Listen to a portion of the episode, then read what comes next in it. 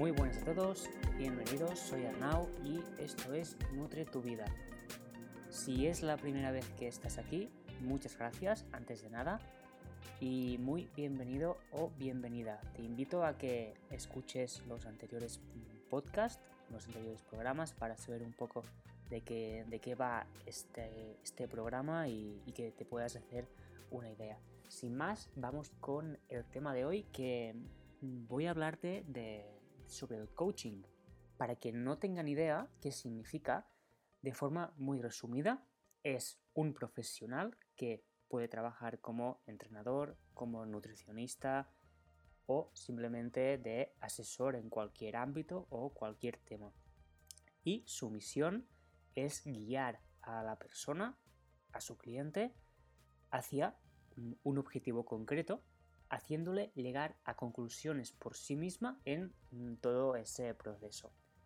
Es decir, que se trata de que el paciente o cliente llegue a su objetivo por sí mismo, a través de un método guiado con básicamente preguntas. Este, esta es la herramienta principal del el coach o uh, entrenador.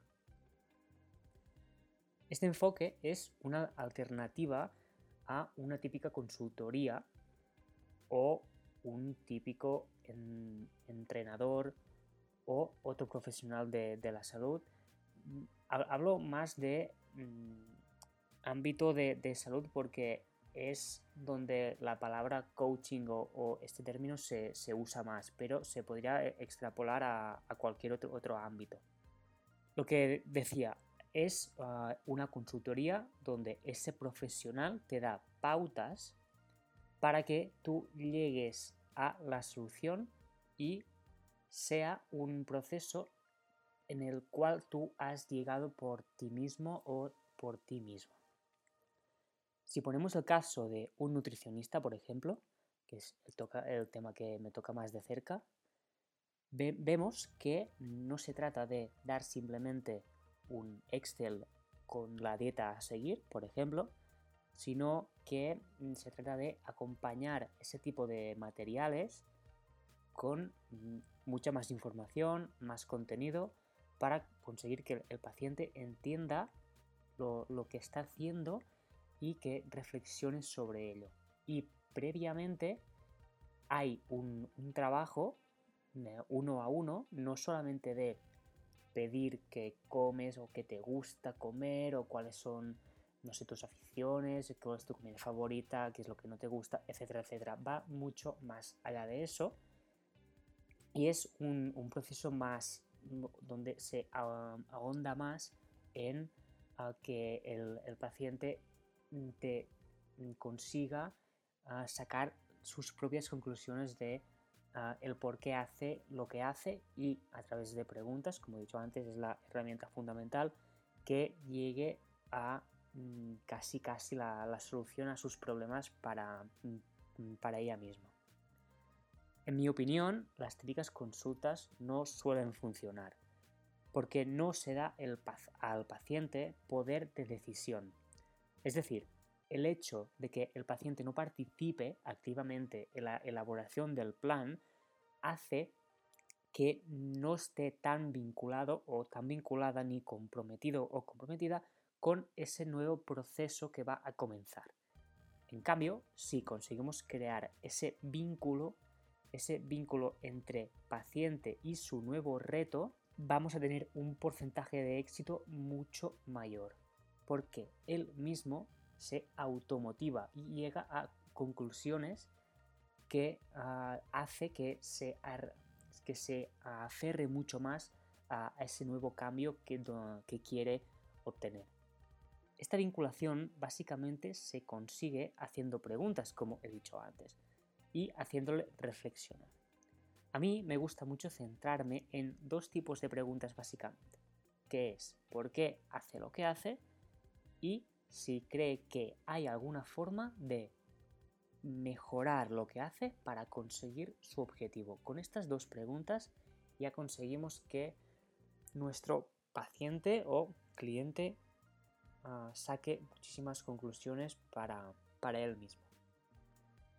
Vamos a poner un ejemplo de una persona que quiere comer más sano y nos comenta que desayuna bollería industrial todos los días.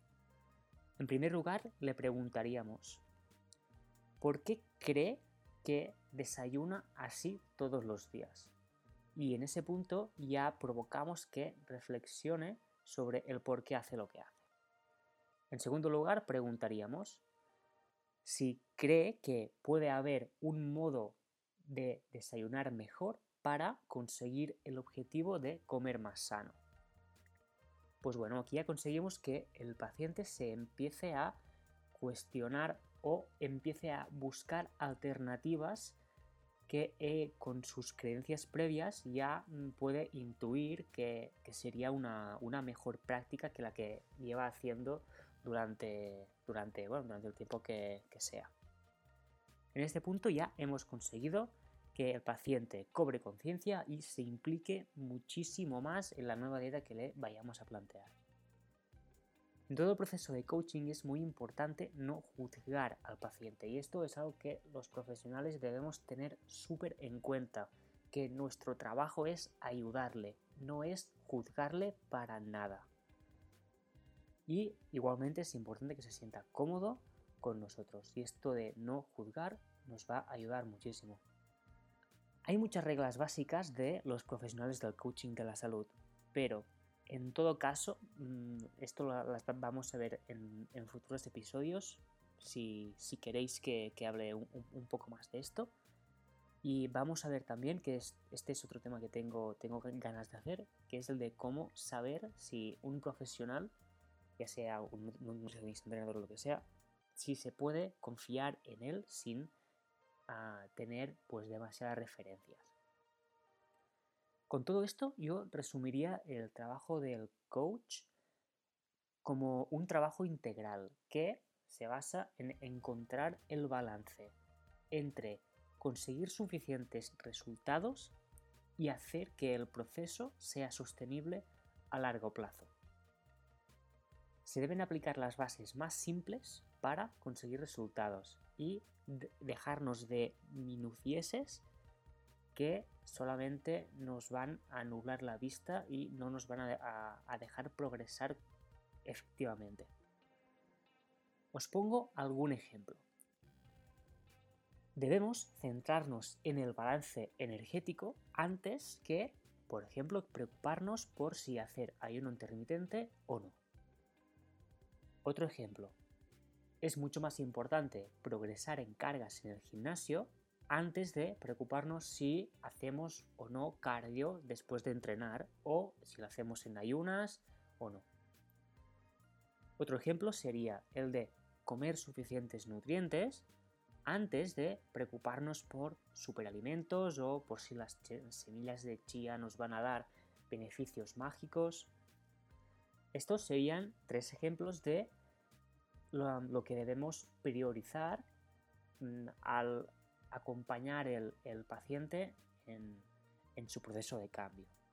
Eso mm, resuena mucho con, la ley de, de, Pareto, que nos dice que el 80% de los resultados van a venir tan solo del 20% de las acciones. Por lo tanto, vemos que hay un amplio espectro de, cosas que se pueden hacer, pero que solamente nos van a reportar el 20% de los resultados. Así que nuestro trabajo es encontrar el balance entre cosas que funcionan y cosas que realmente el cliente pueda hacer en su día a día. Sabremos si hemos tenido éxito como profesionales, si en 10 años esa persona mantiene los beneficios que consiguió con nosotros. Y el caso es que hay muchos profesionales capaces de, por ejemplo, adelgazar a alguien, pero muy pocos son capaces de poderles mantener ese peso perdido. Si somos capaces de conseguir eso, nuestro trabajo como coach habrá finalizado con éxito. La clave de todo proceso de cambio físico es que te guste y que lo disfrutes.